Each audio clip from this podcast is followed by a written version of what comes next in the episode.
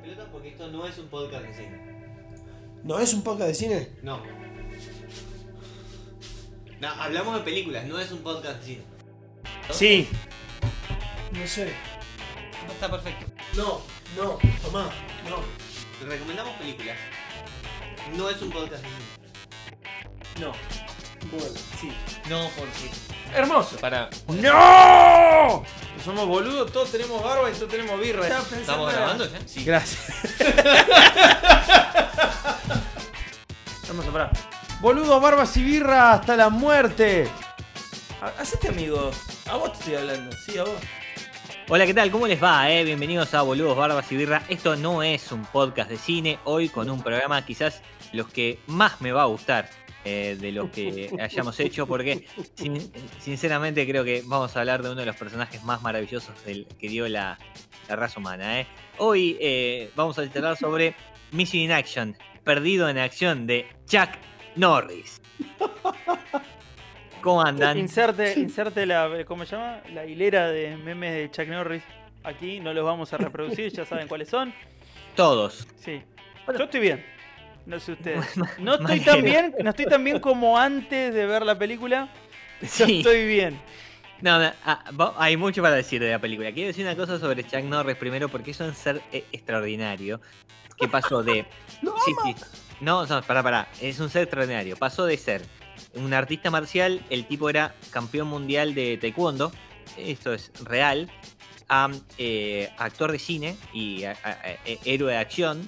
Eh, primero convocado por Bruce Lee eh, y después eh, en su- todos los protagonistas. A ser un redneck eh, cabeza de termo y, y, eh, digamos, representante de la derecha norteamericana cuando hizo Walker, Texas. Eh, También, tuvo- también se postuló Sí. políticamente hace poco. Sí, se puede- sí, bueno, pero primero, esa no la sabía. primero fue mm, un... A ver, es el primer meme. Chuck Norris es la, la era moderna de Internet, empieza con Chuck Norris. El tipo es un ícono de la cultura pop actual. Es una cosa maravillosa, pero después de eso todavía tuvo un recambio más y volvió a ser un redneck cabeza de termo eh, que apoya las, las, eh, la derecha neo, digamos, postmoderna, tipo la de Trump o Netanyahu en Israel, con lo cual es maravilloso, ¿no? No sé si saben, pero una cosa genial de Chuck Norris es que grabó dos spots para la reelección de Netanyahu en, en Israel, eh, donde no, No. compite con nadie, ¿no? Pero grabó dos spots igual. Eh, y era Chuck Norris eh, pidiéndole a los israelitas que voten por eh, Netanyahu. Una cosa espectacular. Bueno, Chuck Norris es un personaje muy particular. Perdón, perdón. Sí. Yo acá tengo un datazo. Tengo un datazo. Chuck Norris en 2008 sacó un libro que se Sí. llama Cinturón Negro en Patriotismo. ¡No! Y el subtítulo, y el subtítulo, el subtítulo dice cómo redespertar a Estados Unidos. Yo quiero decirte una cosa, si no fuese porque hacerse un tatuaje de zurdo y marica, él hubiese, se hubiese tatuado la bandera estadounidense en el corazón. Pero, claro. Hay una, hay una cuestión de, Chuck Norris que, eh, que una vez que él salió, perdón, en una vez que él se metió en el mundo del cine, que dejó las artes marciales eh, eh, eh, y, metió todo esto, él empezó a mezclar una, una cuestión no solo de la actuación, donde es bastante de madera, sino también una cuestión patriótica. Todas sus películas tienen una cuestión muy, muy patriótica. Y eso es básicamente eh, la bandera que grime en Missing Action, ¿no? En eh, Perdido en Acción, una película de 1984, ¿no? Eh, si no me equivoco. Sí, sí, película de 1984. Es la, la- la película original que La La 1, sí, porque hay miles después, no sé cuántas. Tenés la Action, 2 del 85, que se llama El Regreso, eh, que en realidad en inglés se llama The Beginning, y tenés en el 88 la 3, que es eh, de Braddock, no sé cuánto, no, llego a leer bien cómo se llama. Pero eh, hay tres películas y un remake del 2004. Claro, Braddock es el, el nombre de él, ¿no? Sí, es el Es el nombre del personaje. correcto. Claro, o sea, m- eh, Missing in Action 3. Se llama Braddock 2. Missing in Action 3. Eh, Missing in Action 2 es básicamente una precuela, es decir, que te cuentan lo que pasó antes. Pero, por ejemplo, después de hacer esto, em, vos tenés una seguidilla de, de- de películas em, eh, de, Chuck Norris que tienen que ver con eh, el, eh, el- la guerra y él siendo un héroe, porque tenés Invasión USA, Delta Force, que es una, digamos, Sí, Delta Me Force es, como. Es, pasa que hubo un jueguito. El Delta Force es como el Sí. grupo Halcón. Es como SWAT. exactamente. Es un, es un eh, ¿cómo se llama? Un grupo específico del ejército. Bueno, después tenés eh, Firewalker, que no, ya no está en la guerra, es una especie de aventurero, ahí a él, pero muy americano. Después tenés eh, The Hero on Terror, que en donde él ya es un ciudadano, pero eh, eh, obviamente tenés terroristas. Así que una pelea. Eh, y- a ver, Yo no puedo creer, boludo. sí, No puedo creer además la cantidad de, de- de datos que tenés, porque no te creo que acabas de buscar toda esa información. no, no, no, la historia de Chuck Norris la conozco. Es, es Eh, increíble. Es muy rica la Wikipedia de Chuck Norris. Tiene, el tipo No. hizo de todo. No, no solamente. No, sí, sí, sí, eso es, eso es tremendo. Pero, por ejemplo, todo, todo lo que fue desde su época, eh, primero como artista marcial y después su relación con Bruce Lee, eso lo sé. Lo sé porque me interesa. Eh, y cómo, ¿Cómo es que llega Chuck Norris al cine, por ejemplo? ¿Lo saben? No, ¿cómo, ¿cómo es que llega? Eh, eh, eh, es una cosa re loca, pero bueno, volviendo al tema de lo que decíamos antes, Chuck Norris era campeón mundial de taekwondo. Y, mm, y antes fue Bruce Lee- militar. Y antes fue militar. Sí, sí, pero fue, Sí, fue, fue militar de la, de la Fuerza Aérea. Sí, pero a ver, eh, no, no, no, no lo quiero desmerecer con esto. Eh. Eh, Vieron que los, los yankees tienen un servicio militar eh, que no es obligatorio, pero, pero que, que tiene un, un sistema de reclutamiento muy amplio y hay como mil millones de personas en Estados Unidos que son- pasaron por alguna fuerza militar. Sí, porque sí, hacen, sí. hacen un año, dos. No es obligatorio, pero es casi muy común. Y sobre todo en- entre los sureños. Em, igual pasa que el tema no es tanto que, que haya sido militar, sino que al tipo lo asignan a. No sé cómo, pero lo asignan en Corea. No sé si fue durante la guerra, en el 58. Y el tipo, estando en Corea, es como que le agarra el gustito de las artes marciales. A un arte Sí, marcial sí, que yo no tengo ni puta idea, que se llama Tangsudo. No tengo ni puta idea cuál es el arte marcial. Y a partir que- de ahí se, se mete claro en que ese él, mundo. él- él estudia, él estudia en Corea. Pr- Primero, vamos a decir una cosa. Chuck Norris es un tipo grande. 80 pirulos. Tiene 80 años ya. Fua, Eh, loco. Pero él, él estudia en Corea, por eso después llega a, eh, al taekwondo. El taekwondo pues, eh, eh, tienen que saber que es un arte marcial muy nuevo, porque se creó en 1955. No es un arte legendario, es, un deporte en realidad.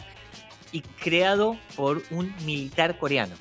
Tranquilamente pudo haber sido una estafa piramidal, pero terminó siendo un arte marcial. El tipo apostó Sí. Tenía tres años el arte marcial. Apostó todo. Apostó apostó todo. Apostó todo ahí.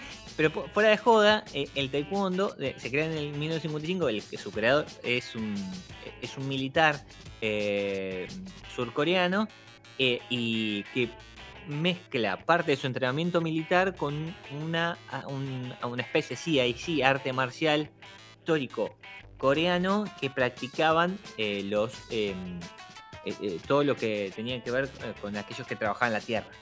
Eh, a- eh, y mezcla parte de las dos educaciones. Jack Norris es campeón mundial mm, en ese momento y Bruce Lee eh, dice, lo convoca para que sea parte de su película. Quizás la película más conocida y más famosa de Bruce Lee, que es The Way of the Drown. Claro. Eh, gran película. Y quizás una de las mejores escenas de acción y de pelea, que es la pelea de Bruce Lee contra Chuck Norris eh, en el Coliseo Romano. Sí. Increíblemente, Chuck Bruce Norris Lee tuvo, contra tuvo- Chuck Norris en el Coliseo Romano. No hay nada mejor que eso. ¿entendés? fue su mejor papel y nunca se enteró, Chuck Norris. No, bueno, Lo estuvo buscando y ya lo tuvo.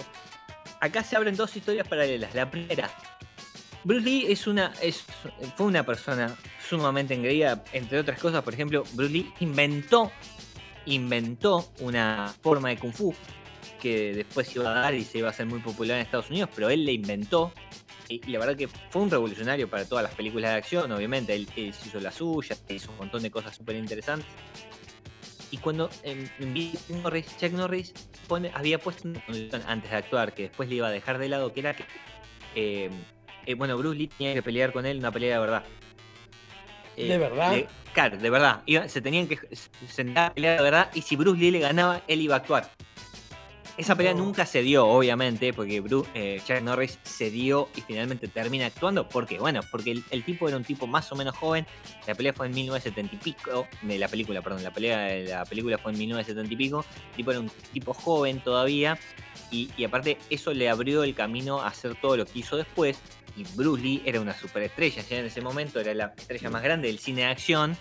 Em, pero Bruce Lee tenía un ego muy grande. Él creía que mm, Chuck Norris, campeón mundial de taekwondo, insisto con esto, no tenía ninguna chance de pelear con él. Eh, y si alguno vio eh, la Sí. película. Tarantino, no me acuerdo el nombre. No, no, la, la película sobre la vida de, de Bruce Lee, Ah, sí, sí. que se llama El Dragón, eh, que termina con eh, Bruce Lee peleando contra una especie de secta secreta de kung fu japonés chino que, que domina el mundo el, el del kung fu, es una cosa medio bizarra. Eso es muy interesante porque lo que en realidad cuenta la, eh, digamos, de una forma dramática es que el, tipo era muy bueno peleando de real. Sí, vos o sea, hacías señal a, a Tarantino a, Ah, a la última película, película, ¿no? que hay una escena en la cual hay una hay como una especie de guiño a lo que vos contabas de Chuck Norris. Exactamente, que es Brad Pitt peleándose con el japonesito. Sí. Básicamente, lo vamos a dejar ahí. Bueno, esa pelea entre Chuck Norris y, y Bruce Lee solamente se dio para la película, nunca más pasó, pero hay entrevistas a Chuck Norris preguntándole sobre esto y Chuck Norris diciéndole, eh, diciendo, yo muchas veces le, le, le volví a pedir esta pelea, le- eh, muchas veces lo volví a retar y él nunca aceptó. Eh, y Chuck Norris diciendo, Bruce Lee no me llega ni a los talones, lo hubiese cagado a piña. No. Esto, claro, eso Chuck Norris también convirtiéndose en el, el- el- el personaje que es hoy. Es, es un, es un, digamos, un- ya no existe más la persona, ¿eh? ya no existe más el ser humano, o sea, No, llamado Chuck sí. Norris. Él Sí. es un personaje. Y, y Y buen- buena, muchísimo forma, más grande que todo lo que hizo. Buena forma de encararlo así para decir cómo cree Chuck Norris que debería haber sido Rambo es esta película. Totalmente.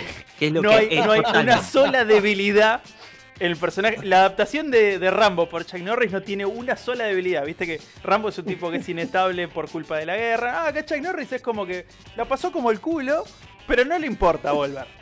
No, Sí, no, el no, tipo- mierda. La, la pasó, la pasó como el culo, no solamente no le importa volver, no le quedó ninguna secuela psicológica, no le quedó ninguna secuela física. Volvió O sea, hay un momento donde Bueno, corre más o menos mal, ¿no? Sí, No, no, pero pará, le pegan un tiro eh, eh, en, el hombro- en el homóplato derecho, no le queda ninguna cicatriz. Le cortan la mitad del pecho, no le queda ninguna cicatriz. El, Sí. el chabón es perfecto en todo sentido. Es un absurdo llevado al extremo. Es, Bueno. es terrible. Eh, la realidad es que, claro, la- Rambo es la mejor, eh, realmente la, la- la mejor comparación ¿no? que hay con, con esta película.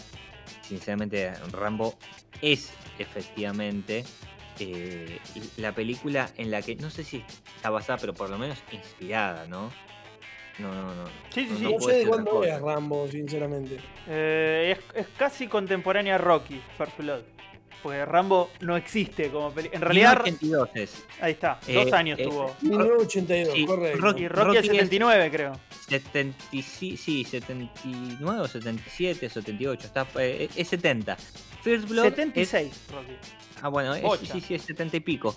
Eh, First Blood es del 82 y estábamos diciendo Missing Action del 84. Son dos años después. Y, y algo que comentamos mientras las veíamos, una vez que las terminás de ver y, y si más o menos conoces un poco la política norteamericana, la verdad es que Rambo a, a los ojos de hoy es una película hecha por los demócratas y Missing Action es claramente hecha no solo por el republicano, sino por el Tea Party, de la parte más de derecha posible de los republicanos. Eh, claro, porque está bueno Bastardea esto. completamente, bastardea completamente todo lo que tiene que ver con esa zona. Y a decir, Exactamente. no, no digo solamente Vietnam porque es un quilombo, o sea, Sí, pasan por todos lados y todo es una mierda que sale dos dólares y sos, sos Rockefeller. Sí, dólares. no, es, no es la mejor descripción del sudeste asiático por si sos patriótico del sudeste asiático. Claro. Ahora, como, como este, promoción de turismo para, para yanquis que son un bardo, este, Es- eh, eh, es está auspiciado por la Secretaría de Turismo. Sí, y igual Todo el sudeste muchas asiático. cosas no, sí, muchas cosas no cambiaron hoy. eh, no, sí, No, no, hecho, por- depende, es- es un depende de dónde turismo- vayas. Es un turismo de moda. A- Ahora no justamente en la situación actual, pero en digo, las playas, pero sí, sí. Em, ahora, ¿por qué decíamos esto de, de- de tanto de Rambo como de Missing Action? Rambo eh, eh, es un tipo que fue a la guerra de Vietnam, volvió muchos problemas, tiene problemas psicológicos y traumas por haber estado en una guerra, eh, por haber eh, por haberse muerto sus, sus compañeros, por haber pasado por todo eso, y una película psicológica. Ra- Rambo, First Blood, la primera película, Claro. de, de Rambo que se llama First Blood, no Rambo, Rambo se van a llamar las otras. eh, es una película psicológica, es una película de un tipo desestabilizado, es una película profunda. Eh, Sí, sí, sí, sí. sí. Sí, sí, es- plantea una- a, a un hombre. Plantea a un Totalmente. hombre en una situación compleja y tratando de superar esa situación. Ahora, Claro. desaparecido en acción no es un hombre, es No. un superhombre en una situación completamente Es- absurda. es el prototipo, es el prototipo norteamericano. norteamericano, exactamente. Es, es el sueño todo al americano. extremo y está todo bien y todo lo que haga va a salir Exactamente. perfecto. Es Absurdo. el sueño, es el famoso sueño americano, es el, el, el estadounidense que todos quieren ser, es el tipo que no tiene ningún tipo de fallas, que es el tipo Claro, que es bondadoso. Ve- los primeros 10 minutos de película, en donde empiezan con escenas de la guerra, supuestamente, él no solo está cagando a tiros a todo el mundo, sino que se preocupa por levantar a todos sus Sí. eh, compañeros lastimados. Es el único que se preocupa por levantar a algunos de los compañeros lastimados y Tal los cual. carga y mientras sigue disparando. Y tiene tiempo de hacerles eh, deditos para arriba a sus amigos mientras a sus amigos los matan y a él no les pasa nada. Y encima le sale, o sea, le sale todo bien. Hay un momento donde agarra dos granadas y se tira de una torre con las granadas en la mano y las granadas explotan y después lo ves sin una cicatriz encima. Y no solamente le, sale todo bien en la guerra, sino que con las minas también le rompe la ropa y la deja en tetas a una mina y la tira en la cama esa, esa es una. con una es- excusa y es como, y no pasó nada. Esa es una escena fantástica que no me molestaría spoilear porque directamente si no viste esta película en No, no. 2020, No, este, no. ahora en 1984 es como que ya No, tuviste no, tiempo. está bien, está bien. 36 años pasaron, Claro, no, no, sí, la- lamento spoilear esa escena, pero, Pero, ¿cómo, ¿cómo haces para disimular que saliste a matar a un altísimo funcionario del ejército vietnamita? Y te volvés a trepar a la habitación donde estabas, eh, a la contigua, este, llegás, eh, sorprendés a tu roommate, le arrancás la ropa, te le metes en la cama y cuando te vengan a buscar los del ejército decís, me acaban de cortar un polvo, muchachos. Claro. No, No, no, y aparte, no decís, los mirás con esa cara, pero no decís nada. Y de Yapa, y de Yapa levantaste. Porque al Sí, otro sí, día sí. después, de repente hubo química. No sabes cómo, pero hubo química. Es tremendo, aparte que él simula que estaban en la cama y mientras intentan romper una puerta, porque es intentan romper una puerta, están como 10 minutos para tirar la puerta abajo, con lo cual no tendrían que estar haciendo nada, ¿me entendés? Pero No, bueno, no, importa, es como si no los hubiesen escuchado. Bueno, estamos hablando de Missing Action, ¿no? Eh, Desapareció en Acción, una película enorme de Chuck Norris, a la cual nos divertimos mucho para verla, porque la verdad que a, a la luz de hoy es una reverenda bosta, ¿no? Eh, Es muy divertido igual. Sí, igual si, Sí. si a, la altura esta de- del podcast, que será? Estarán llevando unos 20 minutos en este momento. Bueno, les aviso que lamentablemente si no hablamos mucho de la película y más de cosas que son paralelas a la película, es porque en la película no pasan muchas cosas. Es que no pasa, de hecho. ¿Cuál fue? Hubo una escena que creo que fueron 5 o 10 minutos, que fue completamente no pasaba nada. Y en realidad en toda la película casi que no pasa nada. La resumís, pero, pero en, en- en dos minutos la Sí, es como que el director sabía que había que en algún momento construir suspenso, no supo cómo. Lo Sí, intentó como cual. cuatro veces en la película, cual, no cual. supo cómo. Y quedaron escenas que Bueno. son vacuas, eh, son, Pero son mal. escenas vacías. Yo te Eh, pregunto. me gustó, me, me- perdón, me gusta que hayas hablado del, del director, porque eh, la verdad es que eh, eh, se, se llama Cito, Joseph Cito. Yo sé, sí, Joseph Cito se llama así. No, no, Joseph Cito. Es una- ya está, ya está. No hizo demasiado, no hizo demasiado, pero por ejemplo, entre una de las que hizo está Viernes 13 de Final Chapter del La mismo 4. año. La 4, una poronga. Es la 4. pero- Es una poronga total, sí, sí. Perdón. A ver, Viernes 13, yo, yo soy sincero, a mí me encantan las películas de terror. Yo a- me gusta eh, Jason, eh, digamos, lo banco. Me parece igual el peor de los personajes de las películas de terror de los que podés elegir, porque entre Jason, Mike Myers, eh, Freddy y, y los clásicos, digo, Jason siempre está último. Vos sabés que para mí Así al todo- revés, para, para- para mí es de no, las mejores. películas de Viernes, no, pero Viernes la- 13 son las peores películas. No, no, pero digo, Jason como personaje solo me parece fantástico. De hecho, me- me estableció un trauma de niño que me costó un montón, porque el jueguito Sí. de Nintendo era muy jodido para, Sí, para, sí, yeah. para niños chiquitos. Fuera de eso, la máscara de Jason es, es ultra simbólica. Yo te diría que es, Es el icónica. símbolo más grande del terror. Sí, completamente. Pero Bueno. le sacás la máscara a Jason y es como que se pierde todo. Bueno, ¿no? es que ha- hay una cosa que me parece que Viernes 13 logró por ser una superproducción e intentar sa- salir a vender que no logró Halloween, que es vender la máscara.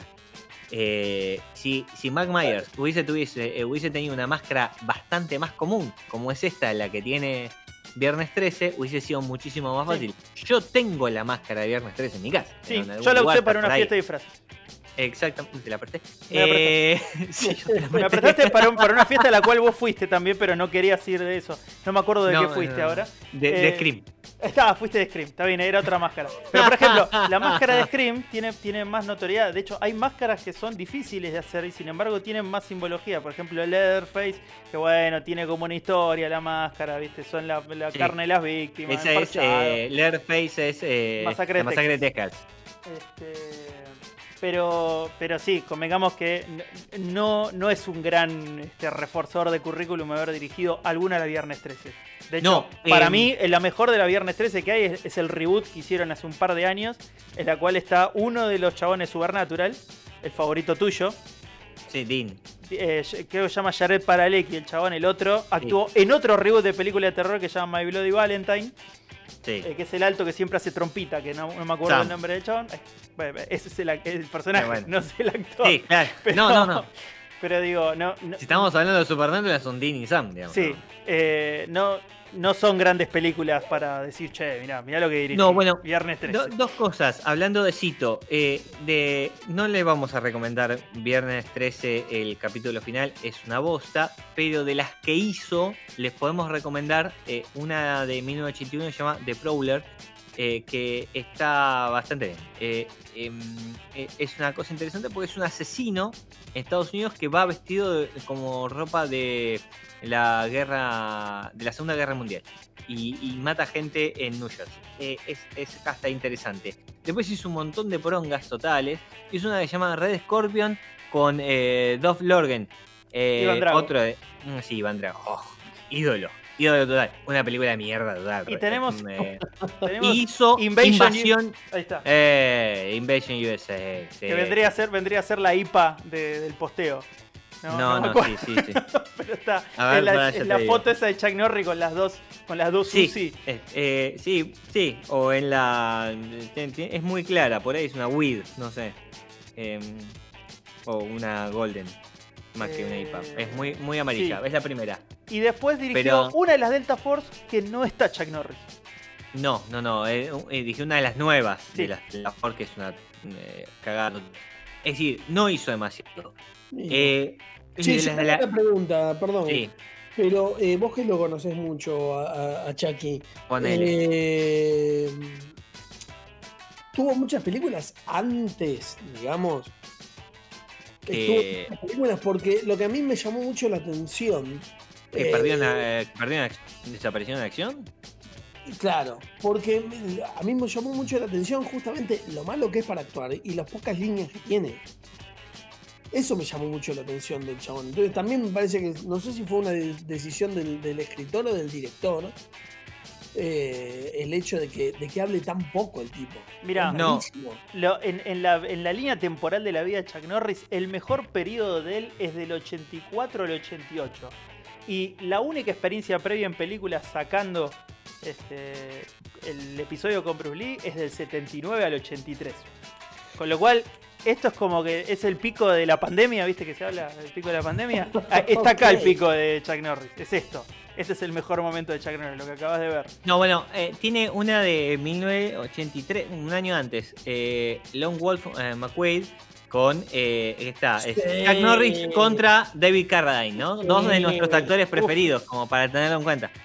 Eh, Cuando tengamos un para- programa aniversario vemos esa. Tal cual. Sí, sí, sí, sí. Como para tenerlo, como para tenerlo en cuenta. Bueno, acá está. eh, claro, no encontraba The Way of the Dragon porque eh, en IMDb tiene el nombre original y es Men Wong Li Yang. Eh, Ahí entonces no, no, no importa. The Way of the Dragon, amigos. ¿sí? Director, escritor y protagonista Lee. Eh, y el malo, uno, en realidad no es el malo, es uno de los malos. Es como, eh, es como el, el, el bandido fuerte del malo posta, es eh, Chuck Norris, y mm, se cagan a piñas en el coliseo. Lo tengo que repetir otra vez porque esto es maravilloso. ¿no? Pelean el coliseo romano Bruce Lee contra Ch- Chuck Norris, una masa. Fanático. Sí, y bueno, lo voy a decir a- a- en el aire porque lo dije fuera y, y lo quiero repetir. Una de las cosas que a mí me, me fanatiza de Chuck Norris es su capacidad por mostrar el vello eh, el vello corporal, ¿no? Su vello corporal. sí. Eh, y en The Way of the Dragon me parece que es eh, ah, tremendo. Wow, boludo, te encanta. Em, un- bueno, quizás de, de las mejores participaciones es, es, es una pelotudez, ¿no? Pero no, segu- seguramente la vieron, pero eh, la- su participación en Dodgeball es genial. Sí. Es, Ah, un, no es un. GIF, es un GIF. Es Es cuando el, es el meme, es Sí. su famoso meme de, eh, del eh, Chuck de- Norris aprueba. hacia arriba. De Chuck Norris aprueba. Sí. Eh, peliculón. peli- ah, me tengo No, que no, poner de pie no. para hablar de Dodgeball.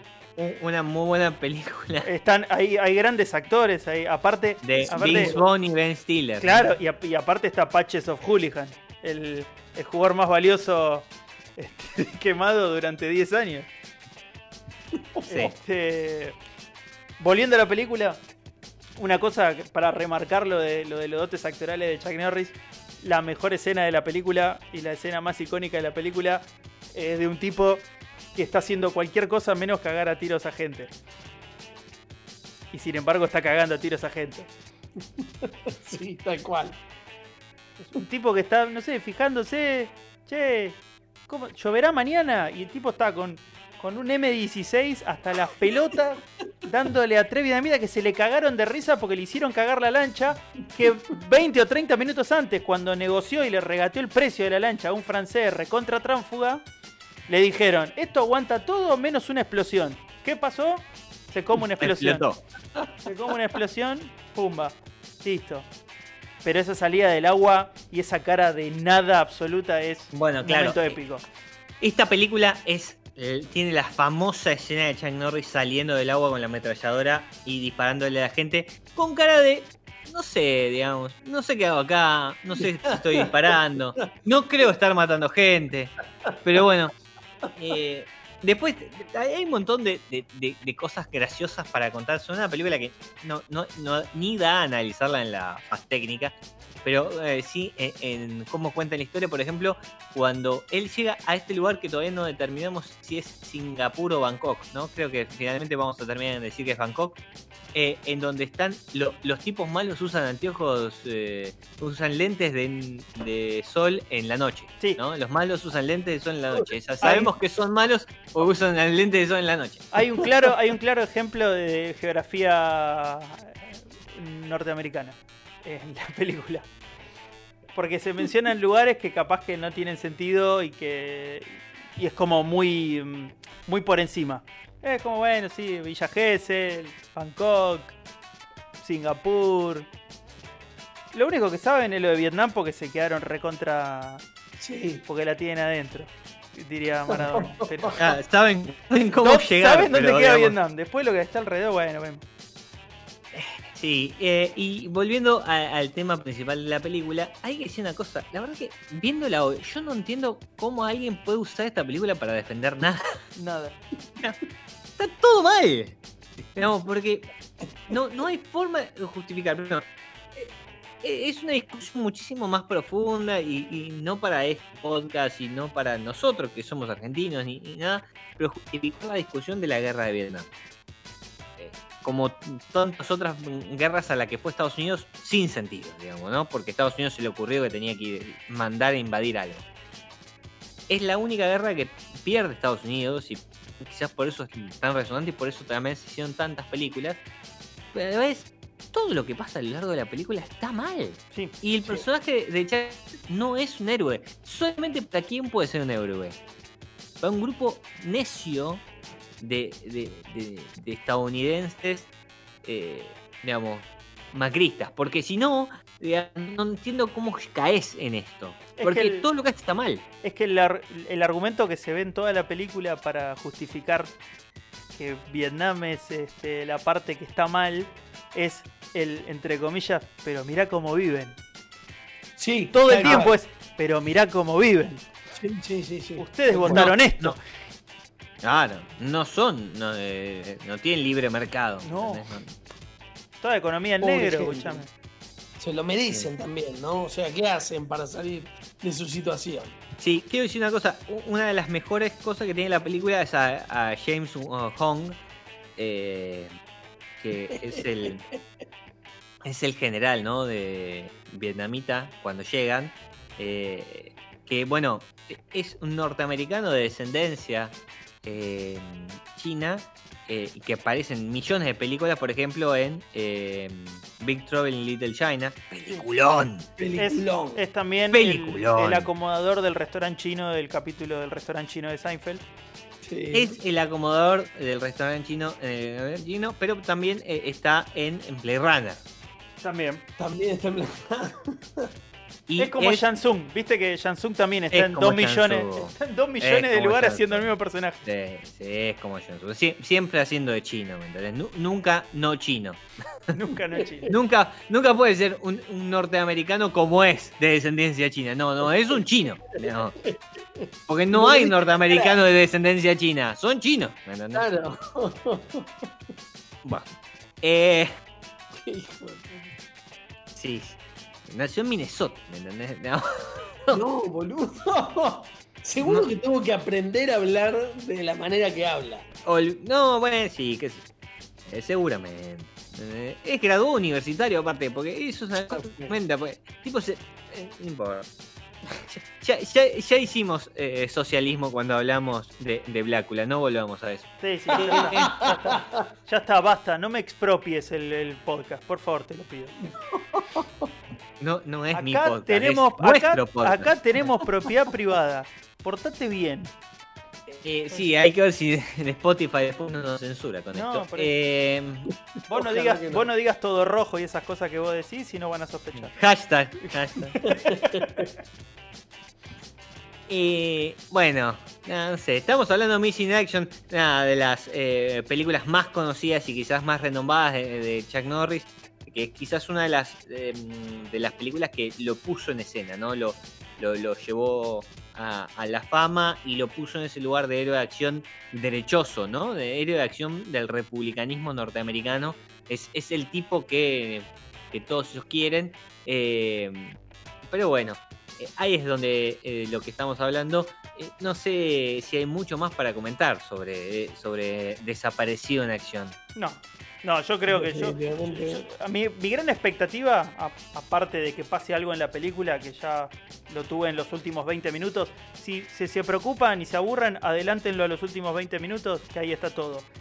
Sacando eso, mi gran expectativa, mi gran expectativa de la, de la película en este momento es quiero saber la calificación este, por demás elocuente de mi amigo Fidel. Bueno, mira, yo te voy a decir cuál es mi calificación. Y mi calificación yo la estuve pensando a lo largo de toda la película y fue variando. Fue variando muchísimo. Este, ¿Para arriba o para abajo? eh, empezó muy abajo, se fue muy arriba para lo que es la película.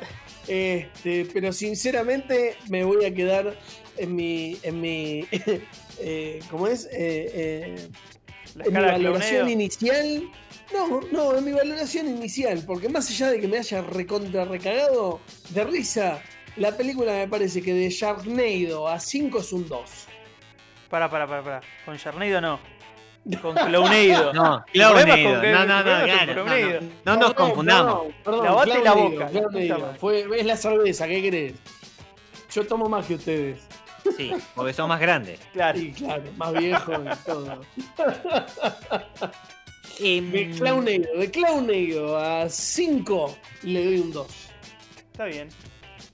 Está bien, yo también te voy a seguir. Yo le voy a poner un 2. eh, bueno, yo no puedo. Pero es muy divertida, ¿eh? Yo no, no puedo porque a mí a mí me hace bien ver películas de Jack Norris, digamos. Yo sé que está todo mal, de- las discuto, me peleo.